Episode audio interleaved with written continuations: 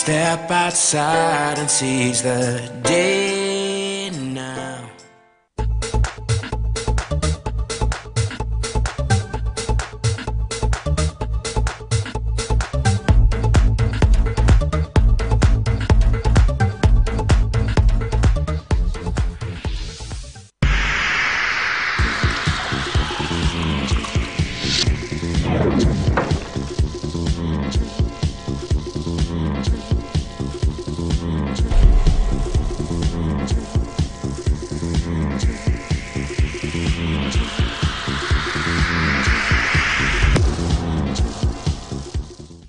Hola, ¿qué tal amigos de Panas y Vino Tinto? este, bueno, ustedes están muy contentos ¿Por qué, dígame? porque ayer fue un buen día. Bueno, no sé cuándo lo estén viendo, pero fue un buen día para, para el béisbol. Muy emocionante, ¿no? Estuvo Séptimo juego. Es súper emocionante que se llegue a, a esas instancias. Estuvo muy emocionante. Eh, muy buenas noches a toda la audiencia de Panas y Vino Tinto a través de Radio Capital. Eh, sí, Andreina, la verdad que muy contento porque la Serie Mundial se extendió hasta los siete juegos eh, y fue, un partido muy emotivo donde ganó el quizás el David, no el Goliat de esta serie, porque los Astros llegaban con un favoritismo muy grande, pero los nacionales como que de esos equipos que se terminan inspirando en las instancias finales. Tenían muy buen equipo, ¿no? Pues tampoco es que la rotación de los nacionales era tan fácil. Eh, y muy buena ofensiva también, pero los Astros tenían todas las fichas del mundo para, para ganar la Serie Mundial.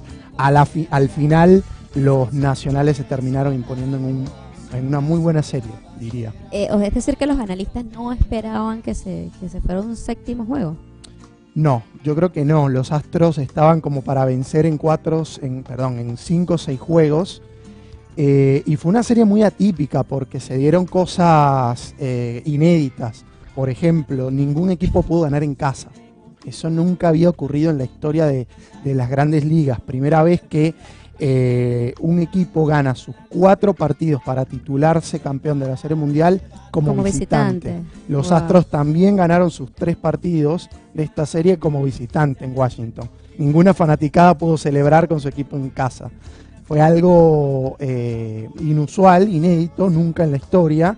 Los nacionales también, ahora en Washington, ellos comenzaron como una organización de, de Montreal, eh, llevan la Serie Mundial por primera vez desde 1933 y es el primer campeonato de la capital de los Estados Unidos desde 1924. O sea, la celebración en la capital de los Estados Unidos va a estar muy buena porque hace casi, estar celebrando. hace casi 100 años que esa gente no ganaba nada en béisbol. Imagínate. Así que no, todavía van a estar celebrando, no, mañana va a ser la parada, mañana la, la fiesta apenas, Apenas comienza. está comenzando. Y la actuación de los venezolanos, porque vi muchas imágenes súper emotivas, además de, de, eh, nuestros peloteros celebrando, ¿no? Eh, porque teníamos de, de la Teníamos en los dos bandos, sí, tal cual. Eh, comenzamos por los Astros. Altuve tuvo una muy buena postemporada, se apagó en los últimos dos, tres partidos de esta serie mundial, no pudo mantener la... De hecho, la fue héroe en la semifinal. En, claro, en la serie de campeonato contra los Yankees definió con un cuadrangular que los dejó en terreno y, y avanzaron a esta instancia. Después en la serie mundial pegó muchos hits, de hecho Altuve eh, pegó 25 imparables en esta postemporada. Se convirtió junto a Darin Erstad en el pelotero de la Liga Americana con más eh, imparables en, en la historia de la Liga Americana en postemporada. Quedó a uno del récord de Pablo Sandoval, un récord que es de un venezolano, de más imparables en, en una postemporada. Lo hizo Pablo Sandoval con los Gigantes de San Francisco, que son de la Liga Nacional. Altuve estuvo una muy buena muy buena postemporada. Lo único que en los últimos dos tres partidos no pudo ligar, como todos los Astros de Houston, con corredores en posición anotadora. Y eso le terminó pesando a la ofensiva de los Astros que lo sintieron porque nunca tuvieron en la Serie Mundial una consistencia de, de sus principales figuras, Altuve, Bredman, Springer, eh, se despertó Álvarez, pero Gurriel también de unos buenos batazos, pero no terminaron de ser consistentes. Robinson Chirinos, muy bien el manejo de- del picheo en, este, en, en general de los Astros, pero tampoco tuvo una torre ofensiva Eh, así que por ahí también eh, eso le quedó pendiente y en general los astros se terminaron apagando. Por el otro lado está eh, Gerardo Parra, pocas actuaciones, pero lo de Parra es más simbólico o, va más allá de- del terreno de juego, porque Parra, desde que ingresó al, al dogout de los nacionales de Washington, como que lo que contagió fue anímico, fue, eh, como dice el argentino, buena onda, eh, impregnó de positivismo a ese dogout. Y no sé si tú viste esto del fenómeno del Baby Shark Sí. de, de Gerardo Parra. Bueno, Sí, sí. eso lo ideó el venezolano. Llevó un tiburón, le ponían la canción de Baby Shark cada vez que bateaba. Además es el hit del momento Claro, de claro, A nadie le gusta bastante. Pero bueno, a todos los chiquiticos les gusta. Sí, yo creo que los hipnotiza. Algo tiene. Algo tiene Algo raro canción. tiene. Bueno, y al punto que esa canción llegó a ser el, el- el himno de cada rally que armaban los, los bateadores de los nacionales de Washington. Además, ver a la gente en la tribuna hacer los todo, movimientos. hubo hasta un movimiento de mercado, de, de marketing increíble. Eh, se vendían productos de tiburones, los nacionales de Washington, que no tienen nada que ver con un tiburón, eh, pero estaban llenos de tiburones las gradas por este Baby Shark que creó Gerardo Parra. Muy buen ambiente. Eh, Aníbal Sánchez también fue figura en la serie de campeonato de la Liga Nacional para los nacionales, tuvo una apertura aceptable en la Serie Mundial, solamente en ese juego 3 participó el venezolano. Eh, y después me queda un venezolano eh, por fuera de los que... eh, ah, por supuesto, Asdrúbal Cabrera, que jugó en la segunda base, estuvo un poquito más activo en esta Serie Mundial, dado que cuando se miden ante equipos de la Liga Americana participa el bateador designado, Asdrúbal entró en el line-out, Howie Kendrick pasó a ser designado y tuvo también a la defensiva jugadas importantes, batió 2.86 de promedio, así que los venezolanos bien en líneas generales. Henry Blanco en el bullpen de los, de los Nacionales de Washington también es su segundo anillo, porque fue campeón con los, con los... El juego ayer, Andreina, muy emocionante, muy tenso. Empezaba, yo diría que con ese... Yo siento que ya cuando vas al séptimo ya no, no hay margen de error, ¿no? De repente que en, lo- en los primeros pues relajarte un poco, pero ya en ese momento es, es ahora o, Y sí, o nunca. eh, lo que tú decías de la- lo poco probable que era que ganaran los nacionales de Washington esta serie mundial. Washington empezó muy mal la temporada eh, 2019 del béisbol. De hecho, estuvo a punto de despedir a su, a su manager, a Dave Martínez. Eh, pero después, a partir de mayo, se convirtieron en el equipo que en temporada regular ganó más partidos, junto precisamente a los Astros de Houston en ese laxo. Y de ahí para acá fue como un cambio de, chip, un cambio de sintonía increíble.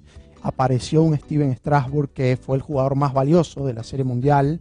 eh, tuvo unos números increíbles, ganó cinco partidos en postemporada, se unió a Randy Johnson y a Francisco Rodríguez, el venezolano, como los únicos eh, lanzadores que en esta instancia ganan cinco, ganan cinco partidos. Pero además, Strasburg ya empieza a hacerse un nombre muy importante en lo que es eh, la, postemporada del béisbol de grandes ligas. Por ejemplo, tiene 1.46 de efectividad en postemporada de por vida. Eh, es entre desde 1913 los únicos lanzadores que tienen una efectividad menor a Steven Strasburg son leyendas como Sandy Koufax y Mariano Rivera. A ese nivel está Steven Strasburg en este momento después de esta grandiosa actuación que ha tenido con los Nacionales de Washington en esta postemporada. Después, ayer, el, lanzador de, Washington fue el, el tres veces ganador del Cy Max Scherzer. Tuvo una actuación complicada Scherzer, tuvo cinco innings, pero pudo contener la ofensiva de los Astros, que fue fundamental, porque pese a que no lanzó bien, le dieron siete hits, tuvo cuatro boletos, permitió nada más dos carreras, honrón de Gurriel y un sencillo de Carlos Correa.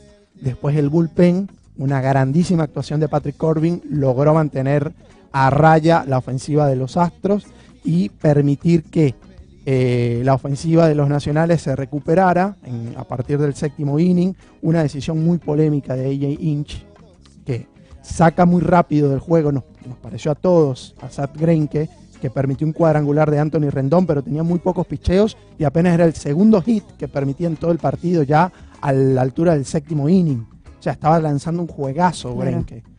Le dieron un jonrón, Aiden Hinch como que no se confía mucho, no quiere comiquitas y trae el bullpen, trae uno de sus mejores brazos. Pero la polémica va en que tenía a Gary Cole, el mejor lanzador de la temporada 2019 en el bullpen, y no lo trajo.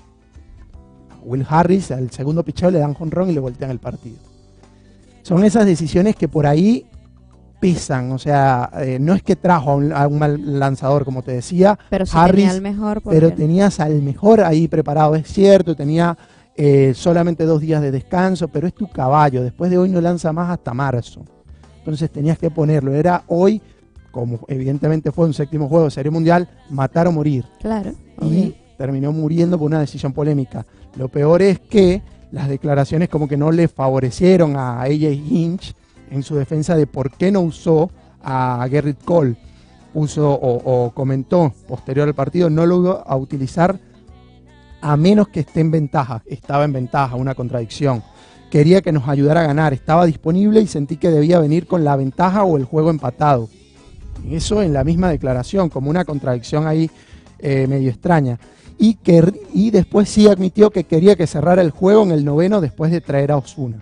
O sea, que cambió los roles también de un lanzador como Roberto Osuna, que vino en el séptimo inning, a tratar de contener la ofensiva de, de los nacionales. Y a Osuna también lo sonaron, le dieron, le dieron sus, sus batazos. Entonces, creo que el manejo de AJ Hinch, que es un manager que ha sido muy bueno, ya es campeón de Serie Mundial, pero ayer no le salió. Nos gustaría escuchar la opinión de Pedro. Nos falta, Pedro, nos falta. Nos hace falta. Pero bueno, buenísimo que además lo- los fanáticos del béisbol siento que lo estaban disfrutando muchísimo. Eh, yo veía fragmentos del encuentro No, y sea, veía por, por, por Twitter eh, y por redes sociales en general cómo la gente lo compartía, además de la actuación de los venezolanos. Eh, y veía también, bueno, muchas historias lindas, por lo menos lo de Henry Blanco, que, que vuelve a ganar y que eh, además creo que es el segundo que gana con dos equipos con dos equipos distintos. distintos. eh, estaba leyendo y la historia del Tuve que también, a pesar de que bueno ayer no salió victorioso, pero es una historia que siempre vale la pena eh, hablar sobre ello porque eh, es un, un jugador al, al que probablemente le habrán dicho que no un montón de veces eh, antes de llegar al éxito y bueno miren dónde está. De eh, Altuve, muy curioso, salió una nota aquí, en Argentina, en el Clarín. Nunca escriben de béisbol, pero hicieron un símil con Lionel Messi, ah, el Messi mira. del béisbol. Y tiene cierta similitud porque Altuve también es chiquito, tuvo esos problemas para firmar, precisamente por la estatura. Se presentó a un tryout y ni siquiera lo dejaron jugar. Fue al otro día y pidió, pero, pero mira, eh, ponme a jugar, ven, veme por lo menos. Lo pusieron a jugar y ahí cambió la historia. Le dieron un bono ínfimo, 15 mil Sí, dólares, ojo, pero fue un bono para, el béisbol para el béisbol es un bono que nadie acepta un bono de esa, de esa magnitud. Altuve ni chistó, lo firmó y bueno, el resto es historia. Pero, pero sí una historia bastante conmovedora, la de José Altuve. Ahí también te quería poner porque tenía una nota en números la poca probabilidad que tenían los nacionales de ganar esta serie mundial. Washington empezó con marca de 19 y 31 la temporada, 12 juegos por debajo de, de promedio de 500. Para ese entonces era el 23 de mayo. Tenía en ese momento un 0.4% de probabilidad de ganar la Serie Mundial. imagínate. El 23 de mayo no tenía ni 1% de chance de ganar la Serie Mundial y terminó ganando la Serie Mundial. Son esas del deporte, historias, esas historias bastante increíbles, conmovedoras, sorpresivas. Como te digo, los nacionales no es que no tenían un buen equipo, tienen un gran equipo. Pero la No temporada se le presentó tan compleja, muy crítico los- la prensa estadounidense con su manager Dave Martínez, que dicho sea de paso, se convierte en el tercer manager latino en conseguir un título de serie mundial. El primero nuestro Osvaldo Guillén, segundo el año pasado nada más Alex Cora y el tercero ahora el boricua también Dave Martínez. Así que se posiciona también en la élite el manager tan cuestionado todo el año y que bueno termina con la guinda del pastel. Bueno, pero chévere entonces que yo quería que ganara el equipo de Altuve, nada más por, por Yo- respeto de Altuve, pero, yo mi pronóstico- pero había otros venezolanos también allí. Yo mi pronóstico lo había dado también con los, con los Astros. No, no por irme por la fácil, sino que la realidad es que Claro. también tengo simpatía por José Altuve. Yo soy magallanero, Altuve magallanero, me gusta mucho. Ah, yo soy magallanera. Ah, sí. Sí, bueno, sí. Porque sabes que en Venezuela pasa que no importa si te gusta o no te gusta el béisbol, tú como que te marcan, pues usted es magallanero, usted es del Caracas. Eh, Sabes que de los estados en Venezuela donde no hay béisbol, No, le usualmente vamos al es magallanero. Sí, bueno, Yo eh, no tengo béisbol en mi estado, así que bueno, me tocó nosotros no teníamos béisbol Estamos como tampoco. marcados, como bien dice. Nosotros no teníamos béisbol tampoco, eh, pero estaba pastora después, pero ya yo era magallanera. Entonces, eh, yo siempre le echo broma a mi mamá porque ella es magallanera y mi papá le va al Caracas. Y yo le decía, tú me hiciste magallanera y Magallanes no gana nada. pero últimamente este ganó, de hecho antes de, de- de viajar yo a Argentina, entonces bueno, por fin, por fin ganamos algo. Pero Siempre decía- muy competitivo Magallanes, siempre en finales, Sí. pierde muchas finales. pero lo que pasa es que vi- vino esta época de los Tigres de Aragua que empezó a ganar y tal, y yo decía, bueno, pero ¿de dónde salió esto? Yo más bien veía más béisbol venezolano que béisbol de, de grandes ligas, bueno, porque a- eh, era como difícil no contagiarse No, de lo que la, de que lo que la gente, no seguir la liga. claro, de lo que Hoy- la gente hace. Hoy lamentablemente eh, yo como muy seguidor del béisbol, la verdad que no le he seguido la pista como usualmente No es se la fácil, sigo. no es fácil. Igual me pasa con el fútbol, Pero por igual, ejemplo. no, no tanto por eso, sino que la liga hoy no, como que no me entusiasma mucho por esta prohibición de MLB, no van a estar los jugadores de adscritos a esta liga de, que. Estados Unidos. Igual, obviamente cuando empiece yo sé que le voy a empezar a seguir el hilo, pero esta previa, ya los equipos, por lo menos los equipos de la Liga Venezolana de Béisbol ya están en, en prácticas, previo a lo que va a ser el torneo. Y yo confieso que no he seguido tan de cerca como todos los años de mi vida lo seguí, quiénes son los importados, cuándo arrancan, cuándo vienen los grandes ligas, porque este año no van a ir grandes Imagínate. ligas. Entonces es como que me ha quitado un poquito el entusiasmo de, todos los años de seguir con tanto fervor el béisbol venezolano. Un último dato de, esta, de esta serie mundial, Nacionales y Astros combinados en casa esta temporada, temporada regular, jugaron para 110 victorias por 52 derrotas en la temporada regular, como dije. En la serie mundial jugaron para 0 y 7, no ganaron un partido. Una cosa que al margen de lo que nunca había sucedido en el béisbol, estos equipos eran muy buenos jugando en casa y no pudieron ganar un partido en, su estadio. Una cosa increíble, por eso el béisbol también es un deporte tan impredecible, porque en temporada regular un equipo que perdió, que perdió 100 juegos y ganó 60 nada más, pero le puede ganar fácilmente en un día a los Yankees que ganaron 100 103 partidos. Eso es lo impredecible del béisbol. Después en una serie es más complicado pasar, Claro. pero en un juego es mucho más difícil o, que, que el mismo fútbol, por ejemplo. Por cierto que estaba viendo la cobertura de nuestros amigos de HSM Deportes. eh, Sí. Espectacular. Muy buen trabajo, muy bien que lo remarcas, porque hizo un muy buen trabajo Nelson Pérez. Estuvo en, en la, en la crema donde estaba la Todavía, acción. todavía panes y minutos. No tenemos presupuesto para... Estuvo en, la- en el en espectacular, Park. espectacular. Pero sí, muy buena cobertura, entrevistas de primera mano con Parra, con Altuve. eh, dio una entrevista también Robinson Chirinos muy famosa en las redes sociales, así que de verdad me quito el sombrero eh, por la cobertura que dio Nelson en HSM Deportes. Y hablando de eso, Aprovechamos. aprovechamos de hablar de melaobakery.ar. Si usted no ha probado los postres de, de Melao Bakery, no sé qué está esperando, no sé qué está haciendo con su vida, pero contacta a esta gente al 11 26 5458 44 o escríbale un mail a melaobakeryar.gmail.com. Tienen unas tortas increíbles. Si usted las Yo- quiere ver, puede ir al Exacto. Instagram de Melado Baker o el de Pedro, que es más o menos lo mismo. Claro, tiene se la un Tiene un pay de limón, la última foto, un pay de limón. Lo, di- lo destaco porque para mí es uno de los postres favoritos. Está espectacular. Además, Después, que, además los diseños. estética. Claro, Exacto. los diseños son increíbles para un bautizo, un bellísima. cumpleaños. Simplemente usted le quiere regalar una torta a un ser querido, no lo piense. Melao Bakery es la, Y mejor oferta. porque lo Y sabemos. son buenísimas. Sí, Control de con- calidad. Constancia de que lo trajeron para acá, yo no estuve, pero después yo, yo me pasé por ahí, probé la de Oreo, es buenísima. Ah, no he probado la de Oreo, tengo que probar Bueno. la de Oreo. tiene esa deuda pendiente. Después también con los amigos de Scott Barber Shop Esto es una barbería moderna, barbería y peluquería, donde a usted lo atienden como un rey, literalmente. Usted se sienta, le hacen el corte eh, fino, como a usted le gusta, a la medida, literalmente, como un sastre, pero eh, usted es un barbero ahí. Tiene un barbero profesional.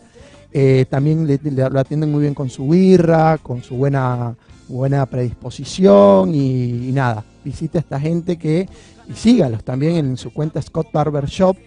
Así que nada, de lunes a sábado de 11 a 20 horas los puedes conseguir a la gente de Scott Barber Shop. Así que llegamos gracias a ellos. Muchísimas gracias por acompañarnos aquí en Panas y Vino Tinto.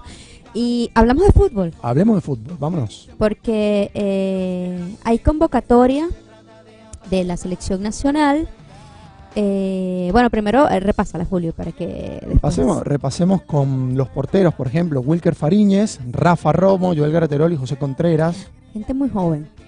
Pero estamos ahí súper afianzados. Sí, es sí, como sí. Lo, lo más fácil que tiene Dudamel de escoger hoy sí, día. sí. Eh, la verdad que sí. Este, bueno, Wilker que se ha ganado la titularidad inamovible, pero vemos a, a Rafa que eh, también es joven, pero ya tiene experiencia y vemos a Joel Gatterol y a José Contreras. José Contreras que eh, ha tenido como, como actuaciones intermitentes en la selección, pero, pero es un buen portero. Graterol igual, corrígeme Andreina, creo que es sub-23 también. Sí, está- Va a estar sí, viendo sí. minutos seguramente en la sub-23 porque Wilker también lo es, pero no, no pero hay manera de que no esté en la absoluta. tiene la ilusión de, eh, eh, de llevarlo Bonacorso, pero, pero está muy difícil.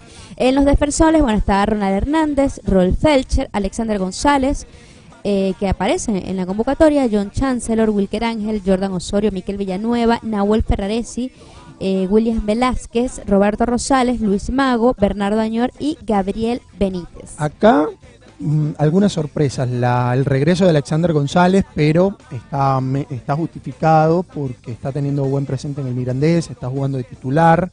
Eh, después eh, Y es un jugador muy convocable. Sí, ¿no? Alexander- o aparte sea, cuando da- viene, eh, funciona. te da versatilidad, creo yo. Te puedes jugar de lateral derecho, lateral izquierdo también, pero si no, volante también por derecha. O sea, es un jugador polivalente. Me sorprende mucho, sí, William Velázquez. ¿Por qué? Porque tiene apenas 10 minutos de tiempo de juego. Está en la segunda división de Japón. Y encima no juega. Es como que contraproducente. No, no Claro, contraproducente, pero contradic- contradictorio más bien, que sí. esté en una convocatoria, pero por ahí le quiere dar confianza Dudamel, no lo sé. Eh, podría ser esa la lógica que le conseguimos a la convocatoria de William Velázquez. Claro, claro. Yo creo que Dudamel también lo trae como para unirlo con el grupo, quizás ver cómo estaba, como tú dices, darle quizás un poco de confianza a un jugador que ha perdido continuidad y que seguramente él confía en, en el potencial que tiene. Seguimos con los ensayos por el lateral izquierdo. Está Luis Mago, está Bernardo Añor, está Gabriel Benítez. Vamos a ver si a Benítez le dan minutos. Ya debutó contra Trinidad y Tobago en la selección absoluta, pero un fogueo un poquito más eh, complejo, como este que va a tener la Vinotinto ante Japón. Podría ser una prueba de fuego y tratar de dilucidar quién va a ser el lateral izquierdo, porque Porque se va acercando la... se va acercando y todavía no sabemos, la verdad, Exacto, quién va a jugar. Podemos poner a Rosales, pero nos gusta más por la derecha. Obviamente, porque siento que, que desaprovechamos a Rosales, lo sacrificamos demasiado poniéndolo por la izquierda. Eh, le ha dado la oportunidad, yo, yo pedía que se diera mucho la oportunidad a Luis Mago porque además es zurdo, eh, pero bueno, no ha funcionado muy bien cuando se le ha dado la oportunidad, así que sigue probando eh, por esa banda que la tiene difícil desde hace tiempo, Sí. la selección y Dudamel para conseguir un jugador que se afiance. Eh, hace parte del zurdo roja por ahí. Sí, la verdad que sí. Aparte esa salida que nos daba, increíble. Sí, no, y en, lo- y en lo- y en afianzados los los- últimos años yo siento que eh, el zurdo fue evolucionando, ¿no? Sí, Eh, después terminó, Siendo 10. terminó siendo 10 con el Táchira, claro. Imagínate. Un Táchira aparte campeón, no es que fue cualquier Táchira. Eh, afianzadísimos los centrales, Chancellor, Ángel, Osorio y Villanueva, que viene jugando un poquito más en el Málaga. Sí, Igual me, da, no sé si me da la sensación que todavía Dudamel no está decidido cuál va a ser ¿Cuál va a ser la saga? Yo la creo que está Osorio y otro. No, no, eh, creo que no sabe cuál sería con- el acompañante de Jordan. Me gusta Wilker porque le, le- le está yendo bien en Europa. Chancellor. El presente Chancellor. Bueno, el presente de Chancellor es bueno, además que está en una liga importante. Está en el este, está claro, jugando. está en una liga muy importante y a mí lo que me sorprende de Chancellor, que yo no sé, pero es, Chancellor es como ese, ese jugador así como era ya como Di Giorgi, que la gente como que lo criticaba, lo criticaba, lo criticaba, y, el tipo está ahí, está ahí. está ahí. Entonces cuando, tú buscas los números, pero, pero bueno, no, este, no ¿por qué sabes por tan qué. duro? Sí, te pasa así. Entonces, y los técnicos terminan confiando en ellos y por algo será, pero ah, es como que a la gente no termina de gustarle, no entiendo por qué, pero sí tiene un buen presente y la verdad que eh, en Copa América tuvo una buena actuación cuando se le necesitó. Pero mm, todos tienen continuidad. Ángel Eso es está bueno. jugando mucho en Rusia, Villanueva la está retomando, no la tenía, la está retomando, Osorio también, está en la, creo que en, en el fogueo más importante, al margen de que está en Rusia, está en el Zenit y está jugando Champions League, Claro. es- no, no es cosa menor. Así que ahí yo también me siento muy tranquilo, como en la portería también me, me siento muy tranquilo con los defensores centrales de Venezuela. El dolor de cabeza, ya lo sabemos, lateral izquierdo hace rato.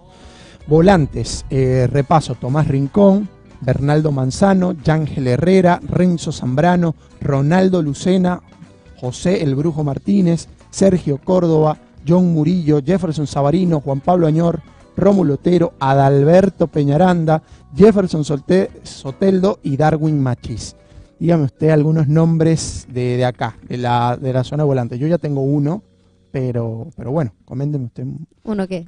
un nombre que como que como que por qué otra vez. Pero no ahí hay algo no no no. Tiene que ser- o sea es un gusto ya Bueno, demasiado particular. Ronaldo Lucena, que eh. Es un jugador que a mí me encanta, además que en, en la sub-20 le fue súper bien, pero después de eso le ha costado a Ronaldo Lucena las lesiones, no ha tenido mucha continuidad, no le fue muy bien en Colombia, cuando regresó a Venezuela el Táchira se lesionó, estuvo difícil la recuperación. sí Sin embargo, creo que es un jugador que, que debería recuperarse. No sé si ya para llevarlo a la selección absoluta, pero es un jugador que tiene muy buena pegada, muy Igual, buen pie. Igual esto es una convocatoria muy grande de 35 Eh, jugadores bueno, exactamente. Yo creo que por eso reaparecen este tipo de jugadores que Dudamel quiere tener en cuenta más para el futuro que para ahora, porque, aunque ojo, si Ronaldo Lucero estuviese quizás en, en- en el, no sé, en óptimas condiciones o al 100%, que eh, tengo que además confesar que no lo he visto últimamente, no este pero pero más o menos leyendo cómo pero viene. es como, como un espaldarazo puede ser del cuerpo técnico diciéndole mira, Mira, si te sé que no estás cuenta". muy bien pero te convoco porque te tengo en el radar quiero que estés quiero que que sepas que, que si se te abre un chance un poco de más continuidad en tu club, de que, que empieces a jugar más, yo te estoy viendo, no sé, es como un espaldarazo Sí. de Dudamel. Totalmente. Bueno, este sigue Bernardo Manzano, que ahora está en el fútbol de Colombia.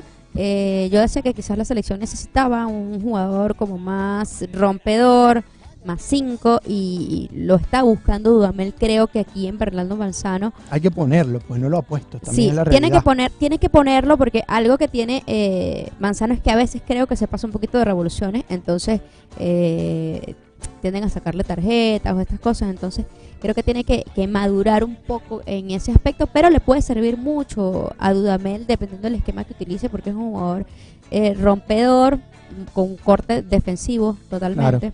Yo quiero destacar acá, antes de, de seguir con los que están, con alguien que no está y justificar el por qué, Junior Moreno, que cuando yo vi, epa, Junior Moreno no está en esta lista, es raro porque Es raro, pero no, eh, pidió un permiso especial porque está tramitando su, su migración, sus papeles de migración en Estados Unidos, la famosa Green Card, vamos a decir. mm, Este, entonces le pidió a Dudamel que para esta convocatoria no lo tomara en cuenta para así agilizar su trámite migratorio. Además, un Junior Moreno que se ha venido afianzando en la selección con actuaciones Sí, muy Moreno sólidas, muy estar, sobrias, muy tranquilas. Entonces, eh, tiene la, la seguridad de que va a estar en la convocatoria.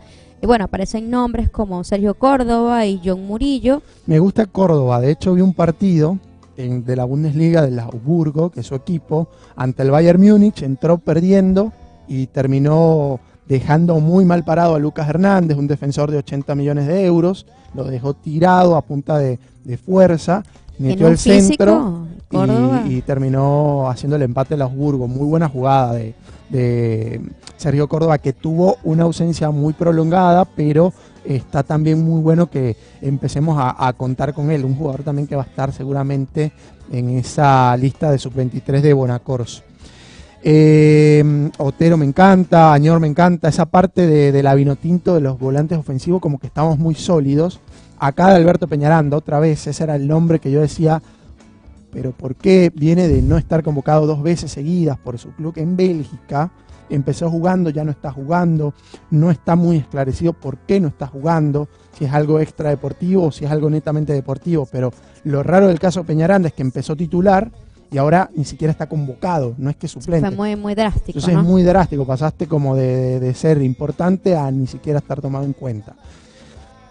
Puede aplicar lo mismo que caso Ronaldo Lucena, ¿no? Tenerlo en el radar, mantener, dándole confianza, pero ya el caso de Peñaranda es como que muy reiterativo en todo su club, en todos sus ámbitos, como que no se que- establece en ningún lado. Además que Dudamel le ha traído, no digamos problemas, o, o más bien sí, o como que tener que dar demasiadas explicaciones por, por, por traer un jugador que obviamente, digamos, bueno, el técnico de repente no tiene por qué tan- explicar tanto por qué convoca a un futbolista, pero a veces no se utilizan como que los mismos criterios para medirlos a todos. Y eso es lo que quizás extraña. Sin embargo, sigue Dalberto, Pa- no dudamos del talento que tiene eh, Peñaranda, pero sí de esto. Yo me acuerdo cuando estaba en, en Italia, viendo ESPN, le preguntaban a, a Vito de Palma, que bueno, es experto en, en fútbol Sí. italiano, eh, por qué no, no, él creía que no jugaba Peñaranda. Y él hizo un comentario de, mira, me- me- es un jugador talentoso, pero me informaron que no se adapta. Y no es que no se adapta al grupo, es que no se adapta de que hace frío, de que Ah. no se adapta al idioma, de que entonces más eso es muy importante para un futbolista cuando llega a Europa. Y bueno, lo que, lo que estábamos hablando, que el otro día hablamos, por ejemplo, con Ponce, eh, que quizás salen demasiado jóvenes y no, no, no les da tiempo de madurar antes y bueno, después se llevan todos estos golpes. Pero bueno, le pasó eso, lo dijo Vito de Palma en ESPN, que no se adaptaba, que se hacía frío, que si no sé qué, que si el idioma, que- y son cosas importantes definitivamente, porque si no, no, no entiendes el idioma el que te habla tu entrenador, quizás te entienden, primero te entienden si eres Ronaldinho. Eh, no sé, Claro. decían que Ronaldinho no, no, no, no hablaba francés y no importaba. o y sea, no hablo al- italiano, creo que tampoco. bueno, no importa porque es Ronaldinho, pone el balón y, y- y, bueno, la mete de tiro libre espectacular. Y eh, segundo, bueno, te, te- yo siento que te dan como un margen, ¿no? Para que lo aprendas, te ponen profesores para que lo aprendas y bueno, después ven el interés que tienes en, en aprenderlo, ¿no? Una, Y creo que eso le ha venido pasando. Sí. Es la percepción que tengo después de haber escuchado ese Es comentario. una constante de Peñaranda, sin duda creo que sería, que es algo muy lógico ese análisis, porque eh, parecieran siempre temas extrafutbolísticos. Lo de, lo Porque de talento tiene. Bueno, el otro día estaba lesionado y eso era quizás lo que se cuestionaba también por llevarlo a la Copa, eh, un jugador que, que tiene molestias.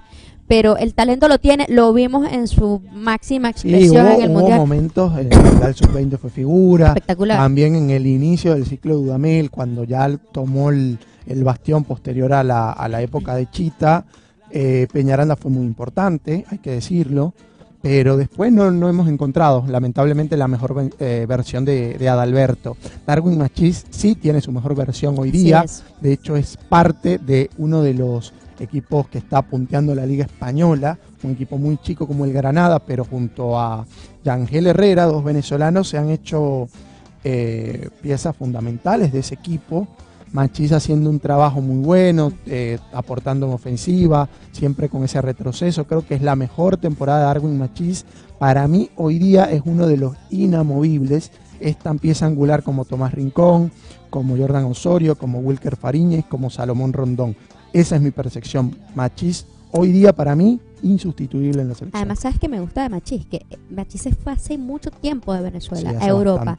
Y, quizás no ha hecho tanta bulla porque a lo mejor no es un futbolista tan espectacular, pero siempre ha tenido continuidad en los equipos donde ha estado. Le fue muy bien en segunda, lo- ahora le está yendo muy bien en primera.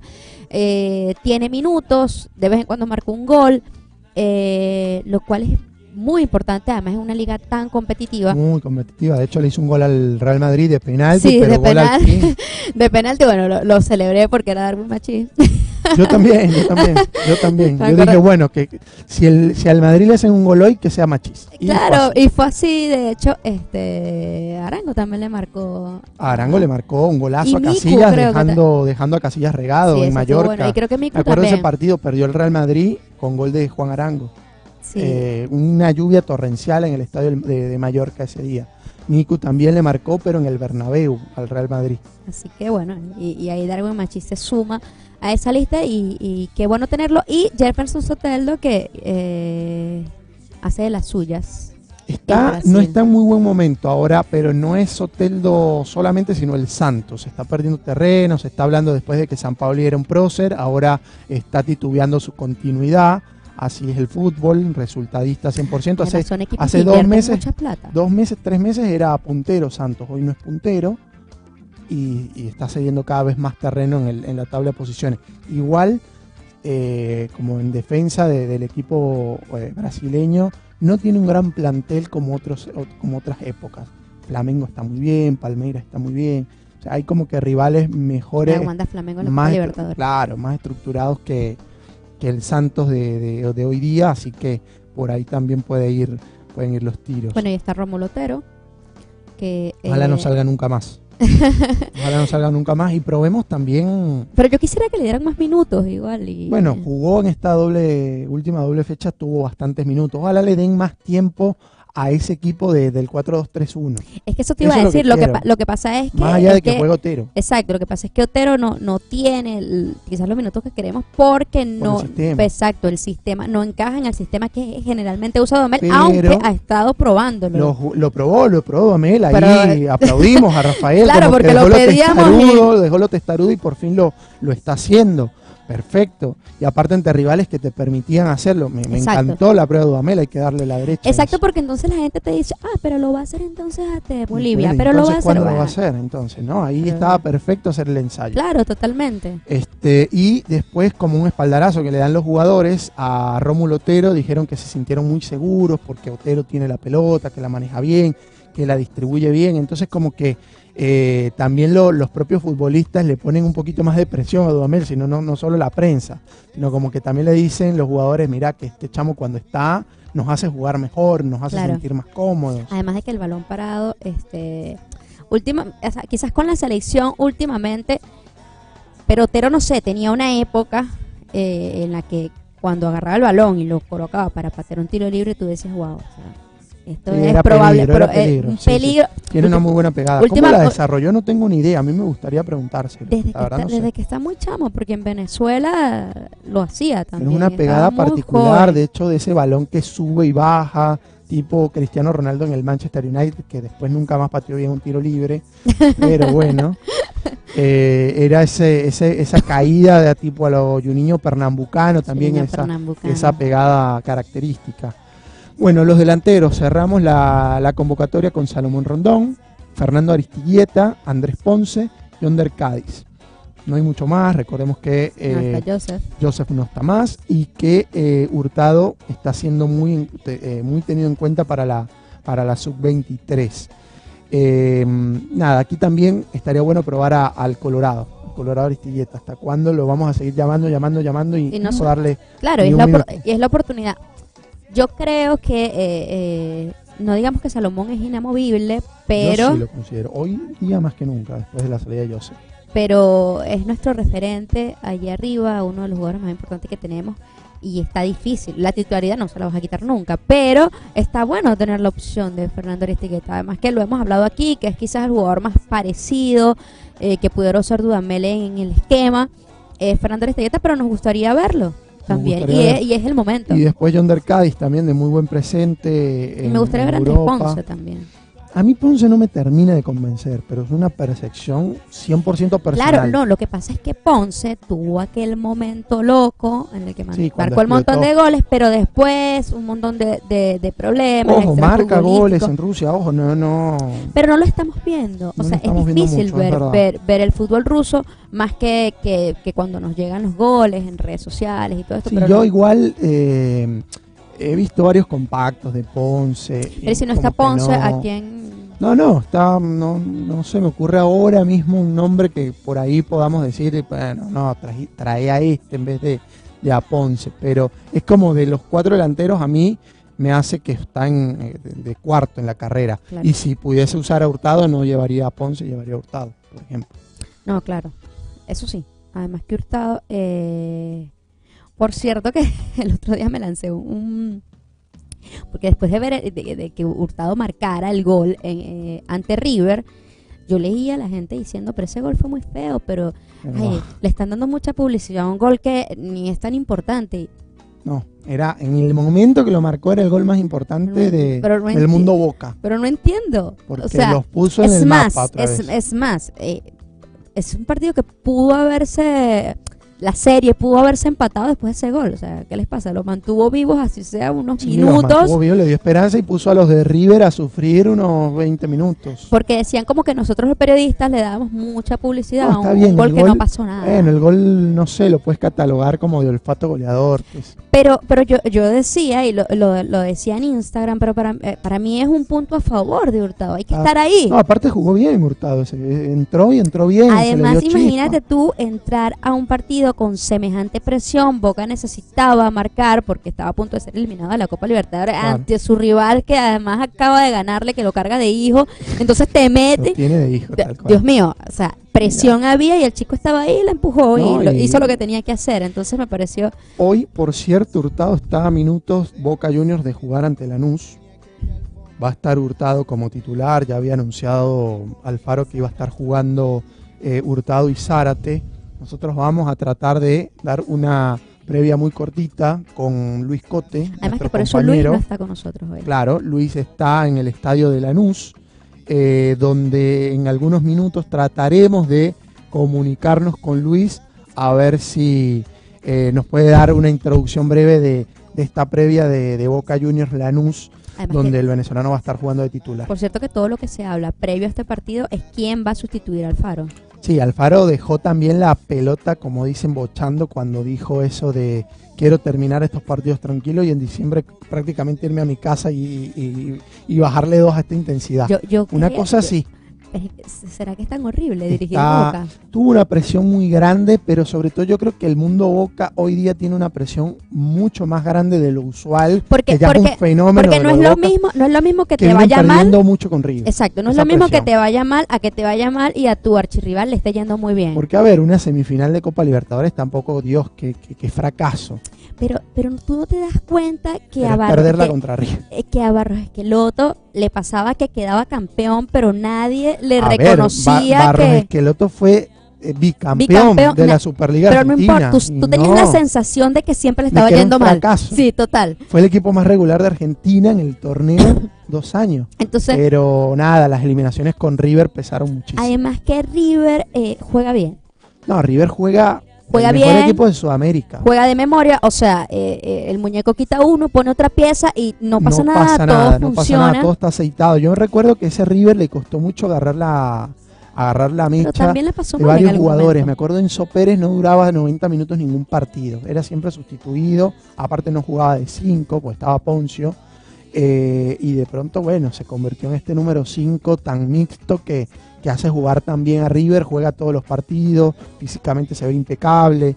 Eh, Nico de la Cruz, a Nico de la Cruz lo mataban hace seis meses, ahora es figura inamovible. Regresa Quintero y tiene un, eh, como bien dicen, un dolor de cabeza, pero de esos agradables. Gallardo de tener a Quintero y a De la Cruz, pero aún De la Cruz en un momento tan bueno.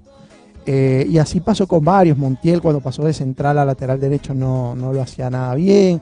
Y, y Gallardo le ha podido... Borré, otro caso, estaba pensando. Borré fue un delantero súper criticado en los inicios con River Plate y hoy día es referente de los goleadores más importantes del proceso Gallardo y todo lo que genera eh, Borré alrededor de sus compañeros para que el equipo se potencie. Entonces, Gallardo ha podido, ha tenido esa mística de llegarle al jugador, de convertirlo, de transformarlo y de formar este equipazo. Indudablemente es él.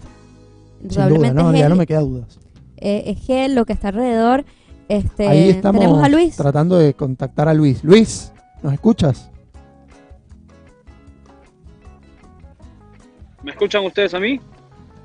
Hola, hola, hola, hola. Hola Luis, ¿qué Hola, tal? hola, ¿Cómo hola. estás?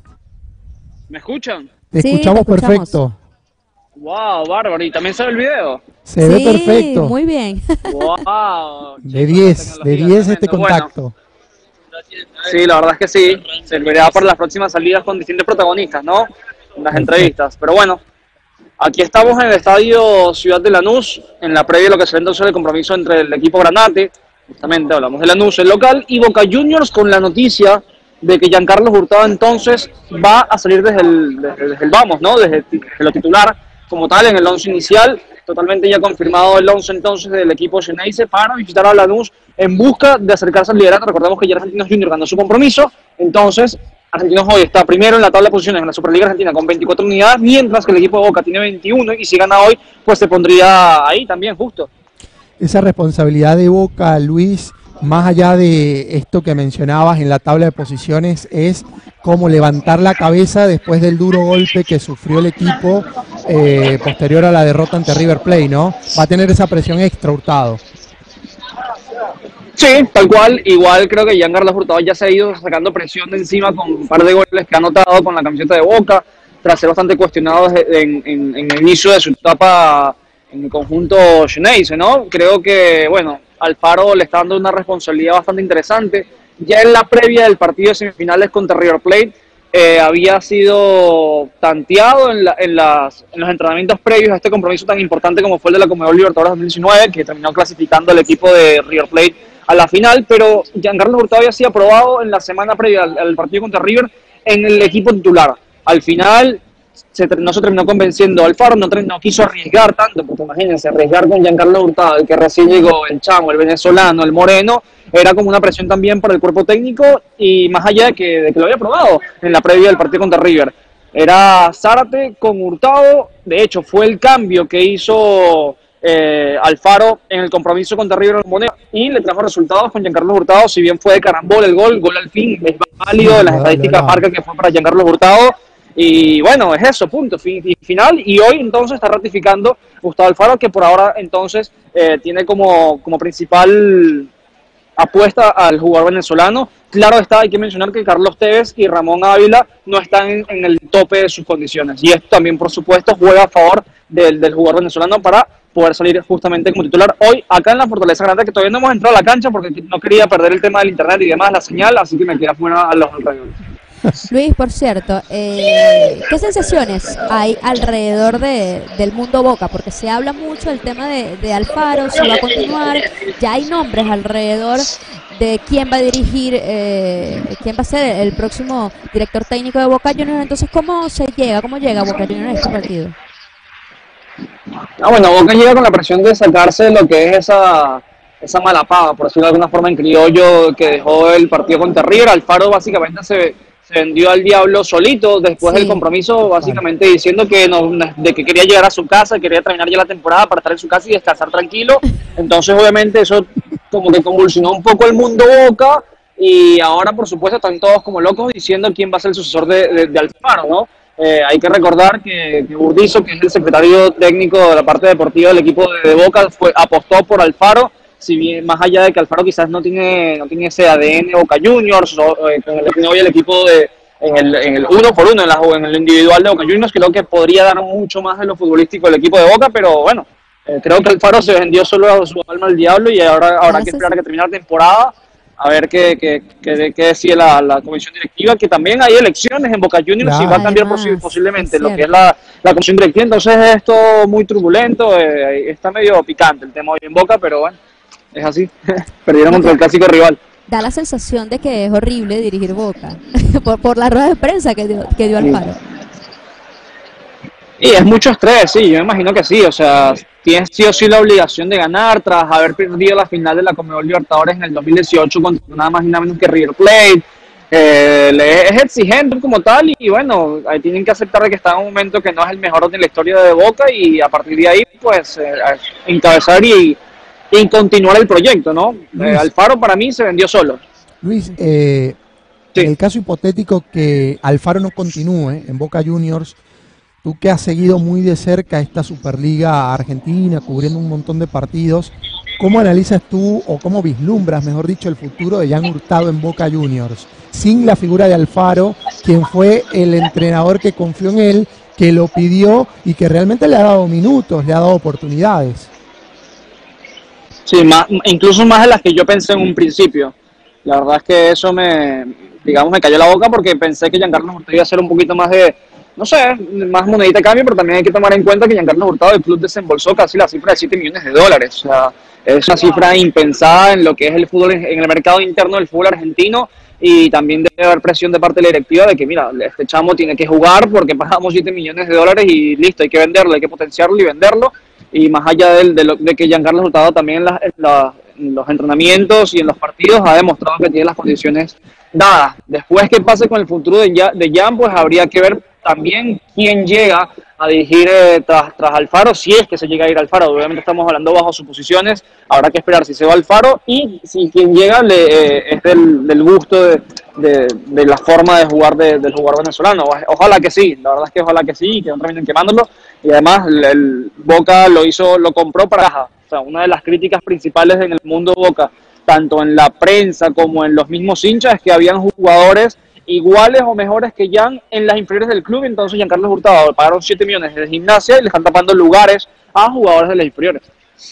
Claro, claro. Eso, eso va, a ser, va a traer mucha tela que cortar, sobre todo si no continúa eh, Alfaro en el, en el mundo Boca. Sin duda alguna va a ser un desafío de Jan convencer al nuevo cuerpo técnico, hablando hipotéticamente de, de, que, pueda, de que pueda mantenerse allí.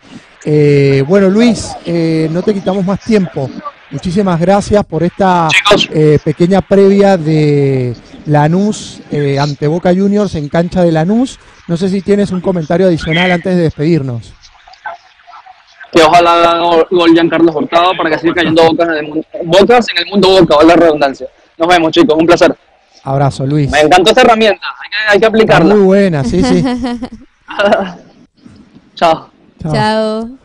Espectacular. Bueno, muy bueno, muy bueno el contacto, lo vimos, aparte prácticamente sentimos que estuvo acá. Sí. De, realmente, realmente sí. te digo que sentimos que estuvo acá, aparte la conexión impecable y sí. los comentarios de Luis, eh, como siempre, eh, claros. Sí, además que está súper involucrado en lo que es el fútbol argentino eh, y bueno, muy cerca de las actuaciones de los venezolanos.